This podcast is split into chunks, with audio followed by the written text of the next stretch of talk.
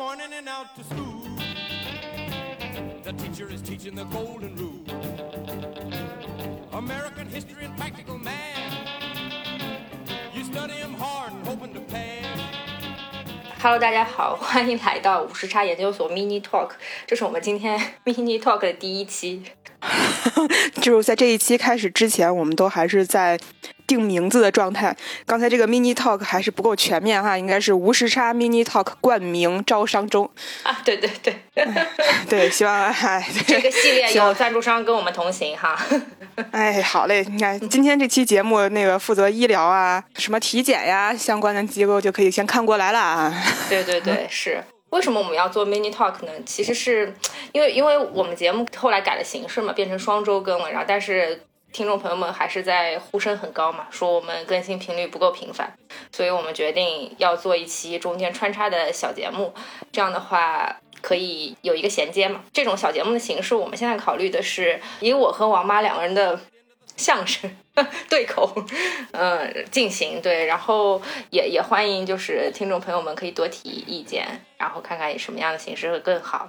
因为觉得开篇第一期节目还是得做出一些样子出来，然后正巧恰逢王妈最近人生发生了一些重大转变，大家也在上期节目当中听到了，就是王妈要做一个小手术，所以呢，我们 好像是个多大的转变 一样。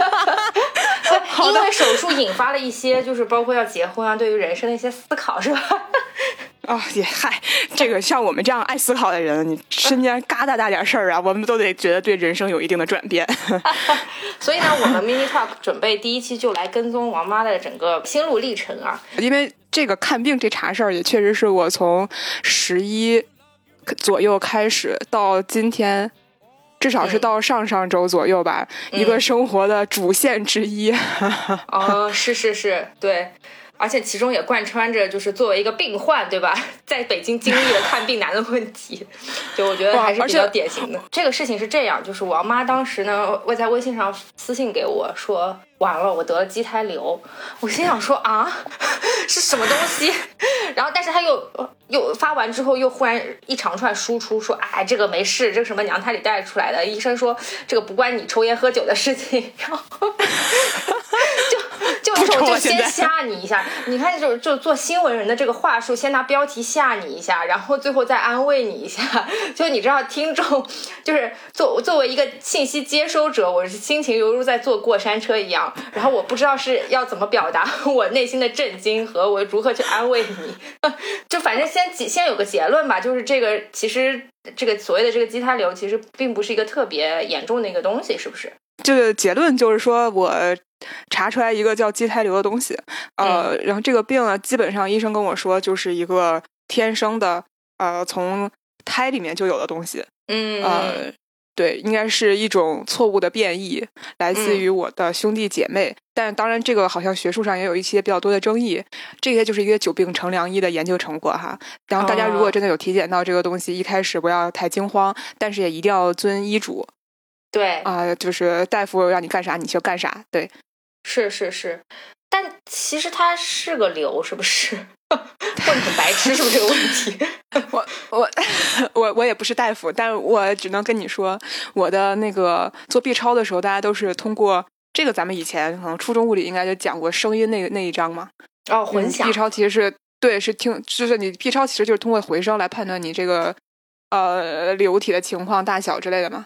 然后我那个回声就非常的。丰富，就仿宛如一场交响乐。哦，真的吗？就是，对，就是写了好多行，仿佛是很严重的病，是因为他好像那个声音各各种声音很多啊。这个需要一个更专业的人，大家可能在评论区可以，如果有相关专业人给大家科普一下。但我那一段确实着实很长，呃，实际上的情况就是因为这个畸胎瘤里面它因为来自于错误的变异，所以里面可能有的东西包括头发、呃油脂、牙齿。也有可能有些人会有脑组织啊啊甲状腺组织啊之类的，对，非常克苏鲁。天呐，这个地方，这个地方我说了之后，你能不能加一个前面加一个什么？大家如果在吃饭之类的，可以先 不要听。对，嗯，然后对，就是的，就是呃，这个一会儿讲到内检的时候可以讲到，其实是他内检都已经能摸到的。嗯嗯，哦，其实可以摸到是吧？我我也是很诧异，但是确实后面内检咱们可以一起聊，很细聊那个环节啊。就是我我觉得对是呃可以摸到的，然后而而且我特意叮嘱了那个老王嘛，就是他到时候要陪陪手术的话，就一般手术过程中，他就是你把这流体取出来了，就还得给家属看一眼嘛。妈呀！我我对我我就说老王一定给我拍个照，这太厉害了。大大概是多大？啊？你你就比方说指甲盖儿，还是有没有一个量化的？四厘四厘米呢？好吗？四乘四，我这指甲盖那么大，我就不一定做了。四乘四，哇，那还挺大的。四乘四在畸胎瘤里面就属于一个相对 不是非常突出的水平，有，因为它实在是没有症状。哦，我这么多年来就没有这个症状，我甚至是一个月经正常、很少痛经的人。嗯，所以我根本不会想到去专门查这件事，而很多人应该都跟我是一样的，甚至有很多姐妹查出来的时候是八九十往上那么多，啊，就十厘米以上，十厘米以上，对，就是那样那种的话就不需要像我这样排队等手术了，他可能直接就扣那儿了。哦哦哦，那种还能插队是吧？啊，那那种确实很危险，因为它还是有有一些风险的。所以这个是你今年有加这个项体检，还是说你以前就是没有意识到要查这个东西，还是今年是一个意外查出来的情况？我以前确实没有加这一项，但不是因为羞耻感，主要是懒。我就特别着急，还是不知道，我其实都不知道有这个东西。我是今年体检的时候，公司那个包了这个东西，我才知道。好像还有英超这一项，对对对，而且而且我觉得我公司是非常好的，他会默认你给你选的是已婚项，就是我知道很多公司是你是默认你未婚项，然后你再去添已婚项，但是他正好是反过来的，他就可能也愿意给你多花钱，然后也降低了一些你的尴尬，也有可能是因为公司里面大多数女性是已婚状态的，他可能就为了。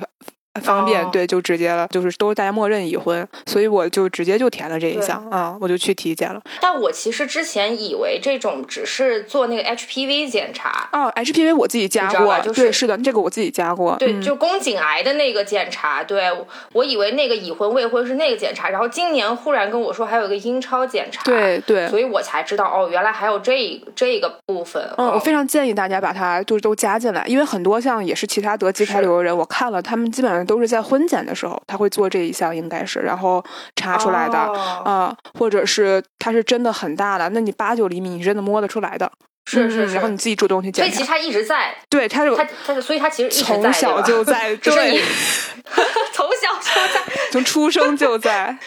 我给我妈说这个噩耗的时候，她她问这个是另一个孩子的东西吗？然后惋惜了很久，她没有出生的另一个孩子，仿佛我不存在。不 是吧？真的呀？不是吧？阿姨不要。我妈说啊，所以你还有一个啊兄弟姐妹吗？哎呀，那他没有出生吗？好可惜。然后我就妈，不是不是，阿姨不要在这边。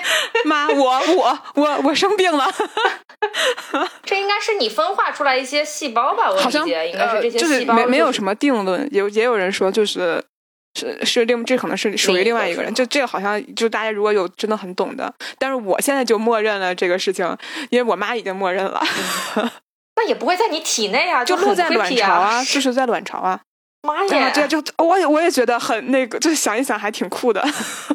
因为我是良性的嘛，就大多应该也不能也不不能这么说哈，就百分之大概率是良性的，但你还是我这个还是还必须是良性，他还是要去呃这个这个不是良性的吧，也还能治吧，反正就就生活质量大幅下降，对，就就是但是他们那个像我真的摸出头发来的这种，就基本上良性的概率就比较大了。证明它已经分化了，就是比较成熟了。然后，因为以前大家做 B 超的时候，肯定就觉得它那个类似于滚轴之类的东西，就是在滚滚滚滚滚，就好像很顺利的就过去了。我这一次终于知道，如果有事儿会是什么样。它大约会突，它会突然停住，来回在同一个地方来回滚。那个是你最害怕的时候。妈呀！就你并不知道发生了什么，不知道查出来东西是什么。是是。就那那我那那一刹那是最紧张的时候。我就觉得，我突然意识到跟平时不一样了。就他在来回的检查，然后他还不说话，因为他们一天查了太多人了，可能就是好像他紧张了，他咯噔了一下。我我没觉得他紧张哈，我是觉得他就是 他说话，他在研究，他说话对，而且他说话还比较冷漠，就他不会告诉你，哎，这也没啥事儿，他也不会说这样的话，他就跟他就跟你说了一个，而且主要是我从来没有听过畸胎瘤这三个字，他就我就听见了一个叉叉瘤是。然后我说这这是啥东西？他说你再去复查一下吧。那你躺在冰冷的呃，那那那那会儿那会儿在提裤子呢，然后然后我 然后然后我还问了一句，那其他的是不是就没事儿了？他说这种问题你不要问。哦，真的吗？这么冷漠？我当时就一种，我能体我能理解他，知道就这一天就是摁了太多人了，但是啊啊，救命啊！我还没有听懂。但我确实觉得体检中心做 B 超的，就是 医生们都特别的冷漠。啊，就你每次，因为你大小都会会查出来点什么结节呀什么之类的。就我每次都很担心那结节增大嘛，然后我就会就是很很激动的在那边问我说，哎，怎么样怎么样，然后有没有什么问题之类的。感觉回答的也非常之冷漠。对，因为你你的身体是你的，你就会非常关心。他一天可能得对对成成几十到一百往上的人，他可能 真的就是冷漠。可能大家坐在那儿，可能都不是一个人。对于他来说，都是一份一份的工作。时间太长了。对我我我我我真的能感感受，但能能理解。我也没有因为这个非常生气。我是出去之后，我我没我没听清楚什么瘤，主要是我在想这个位置还能有什么瘤。我我我一开始感觉就听，而且听声音很像子宫肌瘤嘛，跟畸胎这边。我在我在门口就查了一下，我想说这个病对于我来讲是不是稍显年轻？然后，但是但是你知道那些成因我都有嘛？熬夜呀，爱生气呀。呃，油腻，吃东西油腻啊！哎呦，我在那想，哎呀，我这反思了很久啊，我这这个人生后面得有些改变呀，而且这个好像肌瘤还挺容易复发的。我说这真的以后得注意啊！我这个怎么跟我妈说呀？又得说我呀。然后一看成因都是因为自己的作息习惯，全是因为自己的坏 习惯，肯定要被批。这个肯定得得以后得改观呀，就是你得有一个自我反省的过程嘛。呃，然后结结果我下一项就是内检。就是就是啊，然后和那个 HPV 取样啊，那个那个大夫就那个呃，又是一个中年阿姨，就客气很多，就是话也多了很多。我就问了一下人家，我这是啥毛病？他就看见了上一个那个，现在这体检大家也挺科学，对。然后人家看见上一个结果就说：“哎呦，小姑娘，畸胎瘤啊！” 我这仨字怎么写呀？哎呀，我说我说这好像跟我刚才查的不一样啊。查了半天子宫肌瘤，然后他就说那这几个字，我什么时候觉得踏实呢？他走的时候说，我说我说这个东西一定要手术吗？他说人家都给你查出来了，那还是尊重他一下，把它做了吧。哎，我一想这应该不是什么大事儿，就听上去做他的理由是因为缘分到了。对对对，就说那就把它做了吧，就好像也没有很紧张的感觉，是吧？现在已经开始 读取字里行间的意思。这个，而且这个永远就是你身边一定要有一些医生朋友。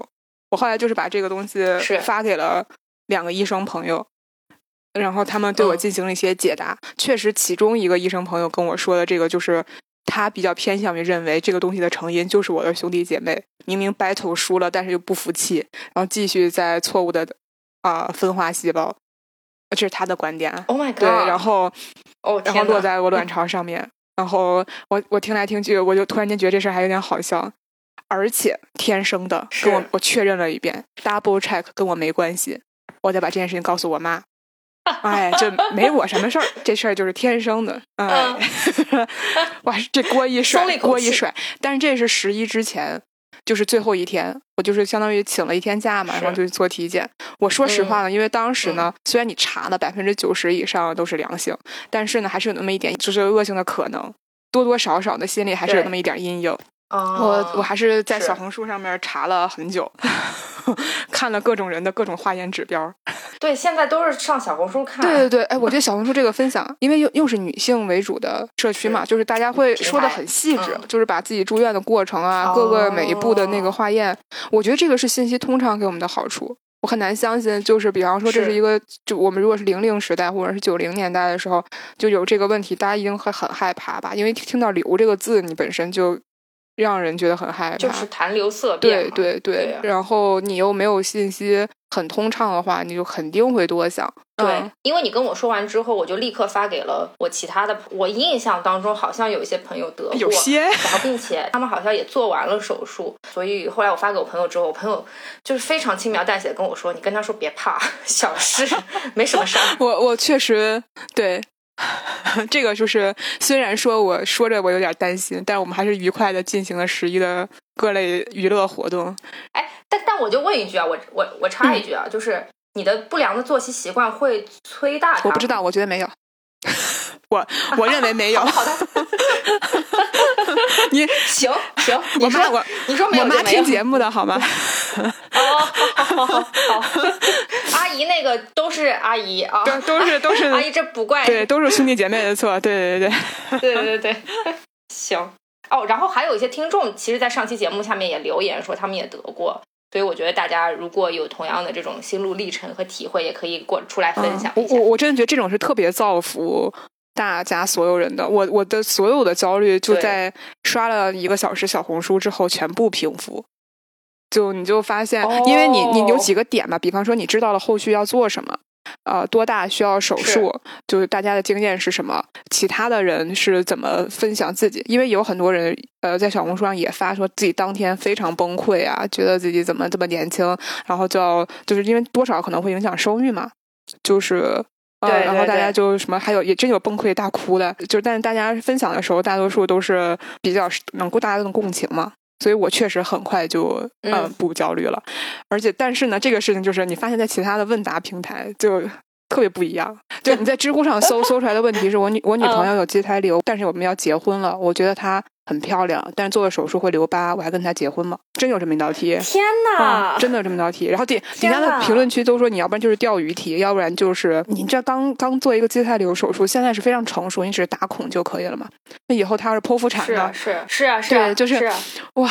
我当时就当时我就要，而且留疤怎么了？我不明白留疤怎么了？那个因为那个那个问题就是说我特别看重我女朋友颜值，她真的很漂亮，身材非常好，又不是在脸上留疤，大哥想我是不理解，然后我就刷回来了。我我决定不看了，更焦虑了。不同平台的用受众用户好像还决定了这个平台在传播什么样的内容。对，这这点还挺。因为这个事情是非常只会在女生女性身上发生的，但是也也真中插一下，这个畸胎瘤这个东西真的不只是女性长在卵巢上，它其实还有其他地方可以长。嗯，对对对，还有人会就。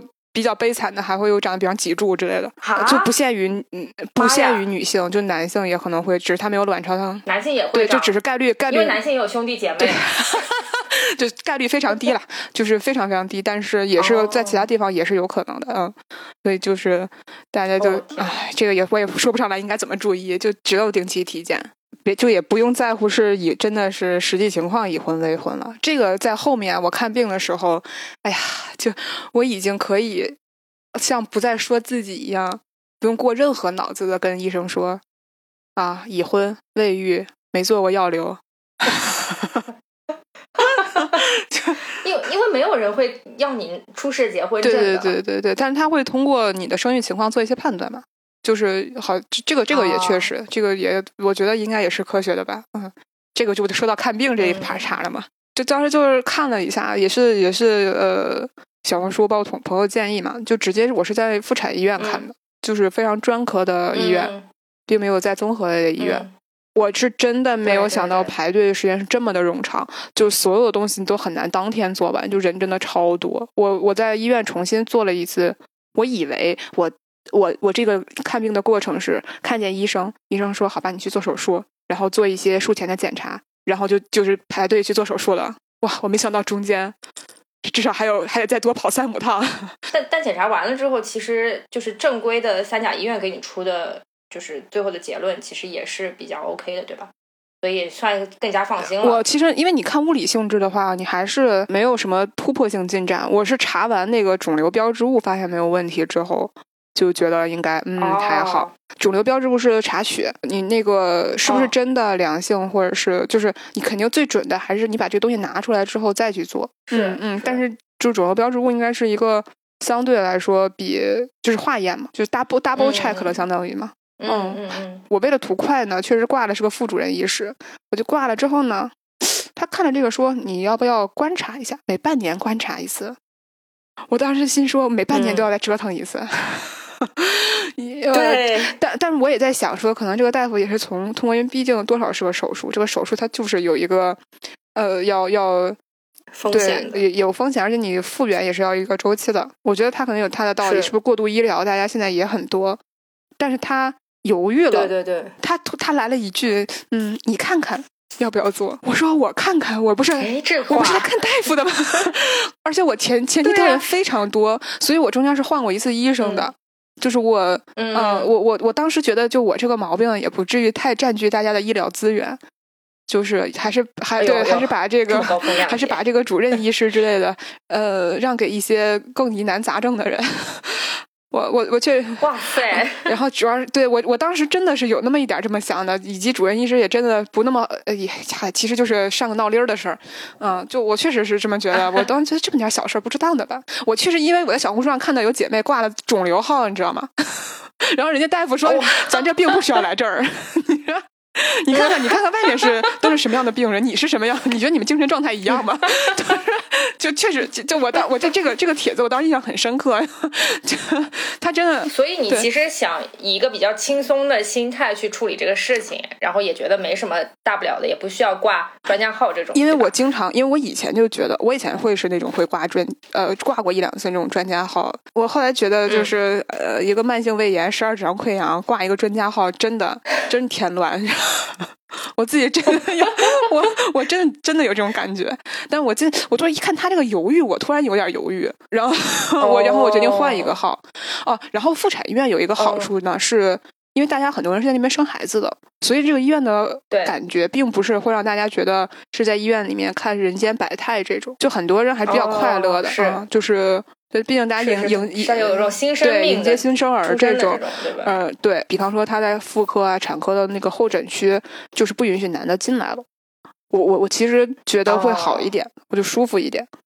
嗯嗯，嗯，就就是大家所以你就换到了妇产医院，我我就一直在妇产医院，但是我换我我换了一个专家号。正常情况下你是可以查一下的，他这个人什么情况。但我也觉得我也没查，然后我就觉得这个名字看上去也比较中性。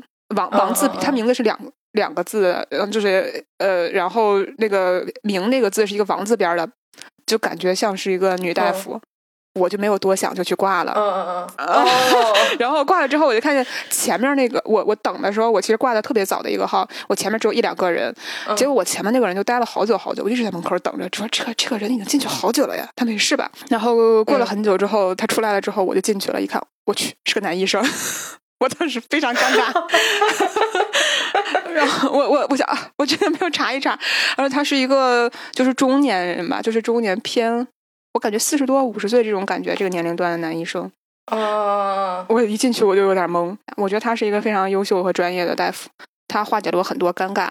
他就是会，嗯，他进门之后呢，他现在表现的很像一个长辈，嗯，我呢就是非常粗糙，我把说小姑娘不要不是怕不是完全不是，嗯。我我是把所有、我这人也比较嗯比较邋遢，然后我只是把我，但我觉得这些东西都很重要，我主要是觉得它比较重要在以后报销上，所有东西我都没扔，我就全耗在了一个文件嗯。袋里面，那种塑料文件袋，然后然后嗯。大夫说嗯看嗯什么情况啊之类的，他就从那里面掏东西，然后他就开始数落我，他说这也是你身体的情况呀，连个病历本都不买吗？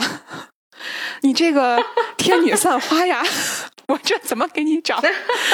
你你你，然后嗯，然后我进去之后先 被训了，但他不是那种那种训啊，就是不是很严肃的，就是说话很好笑的。然后他就跟我套，就是他在跟我聊天，他就问我干什么工作的，他会问你你是具体的工作内容。我终于知道上一个病人为什么花那么多时间了，然后就可能这时间花 花原原来都在唠嗑了，对，他闹完之后，就他那边手头也帮我把那个病历的东西都弄好了，人手没停啊，然后都都捋好了之后，就说没有人再给你重新做过一次内检吗？我说什么玩意儿？你还要给我做一次内检？你会觉得他是非常专业的，他对你的关注是嗯完全在疾病上的，而他的语言又非常的轻松。他说对，他一边做的时候一边问一些基础信息，然后他真的伸进去的时候，他就是非常快乐。哎呀，我摸到了头发，哎呀，头发，你看这个你的 B 超是说法差不多。我感觉这一部分啊，应该像是油脂或者是牙齿。啊？什么？他他戴着手套进去摸，能摸到他他他能摸到？他能摸到头发。他说他说他看 B 超之后，感觉应该剩下的地方是油脂和牙，就是硬的嘛。哦，他说我跟你讲啊，这个手术的流程就大约就是啊，把你这个像剥鸡蛋一样，先给你剥开，拿出来，再给你缝回来。我说咱可以不讲这么细吗？我不想听这些。然后他说，嗯，但是我分享这一段的时候，我就一直把它当成一个段子分享的。然后我也觉得这个医生，嗯，我我甚至后来我觉得他也对我的职业没有任何兴趣，这可能这是他的技巧。哦但是我后面我就听到很多人，比方说我已育的朋友，就他就分享过一段嗯他在生产检查的时候，不仅是一个男医生，这男医生手很大，动作比较粗糙，他其实很难受，比嗯平时、呃女医生或者其他的检查更难受。更可怕的是，这个男医生带了两个实习生，每个人都进来掏了一遍。妈呀，这就毫无尊严感可言。而且我我真的我真的觉得，我其实上那个椅子把脱裤子脱掉的时候，饶是我这么心大的人，我内心也做了很多心理建设。对对对还是有一点羞耻感。对，是，的，我觉得就是呃，病人的尊严感并没有被提上一个比较重要的位置。可能大家都觉得说，呃，能治好病，尤其是你进了医院了，其实你能健康的。呃，以这样低的成本出去，就已经是个非对医生来讲，就已经是他的工作的全部了，而且已经非常困难了。能不出医疗事故，然后大家，我医生都是人嘛，就人都会呃有精神不集中或者是呃意识松懈的时候，呃，我能保证就是你身体不受损害就行。我觉得已经很好了，就可能我不知道这个尊严感这件事情是不是一个不一定能在现在的人力物力上能够呃被重视的一个事情。我我觉得我能看到嗯一些努力，比方说刚才我说的那个妇科是不能男的进来的，就不管怎么样，你是不可能有男性的家属在门口，或者是有物件的可能。对，嗯，然后我觉得医生他也比较有经验嘛，他肯定，而且说白了，你放嗯松，他也比较好去取样吧。包括说，我就看到在生小孩，因为我因为我现在还只是在检查，我可能没有到手术的地步。等到手术的时候，说不定可以录第二期，嗯我可能一些想法也会被推翻。但是，就是我看到一些帖子啊，包括周围朋友的介绍，也都是说，如果是公立医院相对医疗资源比较紧张的这种环境里面，那就是更加难顾及的。嗯，是，就所以，所以有些话，就比方说，我现在才明白什么，你都是当妈的人了，你这有什么可害怕之类的。我现在可终于明白了。嗯，还觉得你矫情，对吧？对，这个就是我可以给你普及一下，我朋友给他给我描述他当时做那个巧克力囊肿手术的那个过程，因为是手术排的很紧嘛，然后就是前一个人在手术台上做的时候，你你已经被叫进手术室，再开始脱一裤子，然后脱裤子之后会会给你一张纸，然后你就拿着那张纸。站站在那边等着，然后等医生说好，你下一个，然后你就嘚儿嘚嘚拿着这张纸，然后自己去铺到那个座位上，然后坐好，就基本上是这样一个过程，就跟流水线上带带载歌的那个，这么这么小快一样。但是，但是我好像我这个还是得得有个一两个小时的，就因为我看了这次病了，我也觉得我们谈这件事情真的有点奢侈了。就大夫能照顾好每一个你的各个环节，就真的挺不容易的了。我我真的嗯觉得排，因为我自己排队，我都每次在候诊室，我都带着电脑去，我都能干好多活儿。嗯嗯，那所以现在就是基本上做完所有检查了，然后你就在等排手术的时间了。等通知，所以现在其实你也不知道到底什么时候手术。我完全不知道，就是等着排着。所以今天无时哈 mini talk 这期节目基本上就跟踪到了王妈妈等待手术的时间点，然后预知后续如何。我也不知道，等通知吧。对，等通知。等我们下期节目，那我们就借节目的机会预祝王妈手术顺利。在这个疲于奔命的排队看诊和检查过程中，我当时跟科科说，这节目一定得录啊！我都已经受了这么多磨难了，对这些磨难得变成节目呀。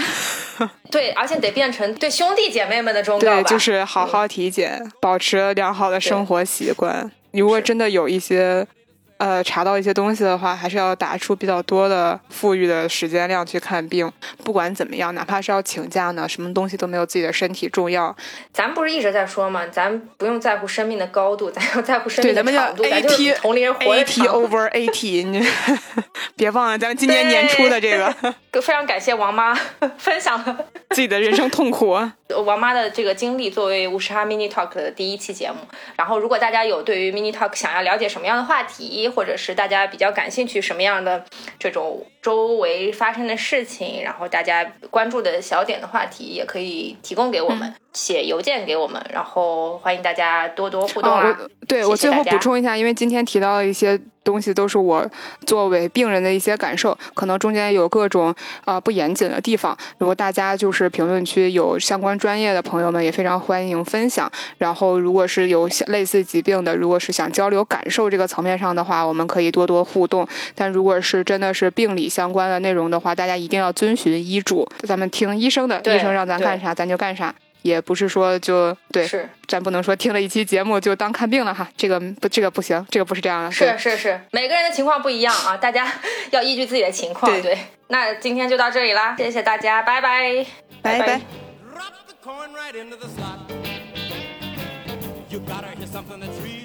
无时差研究所的粉丝群已经开通啦！你只需要在微信搜索“无时差研究所”同名公众号，就可以找到入群的方法。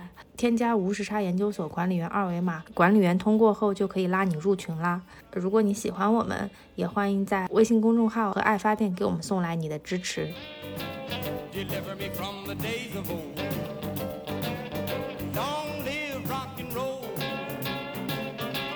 the drums loud and bold.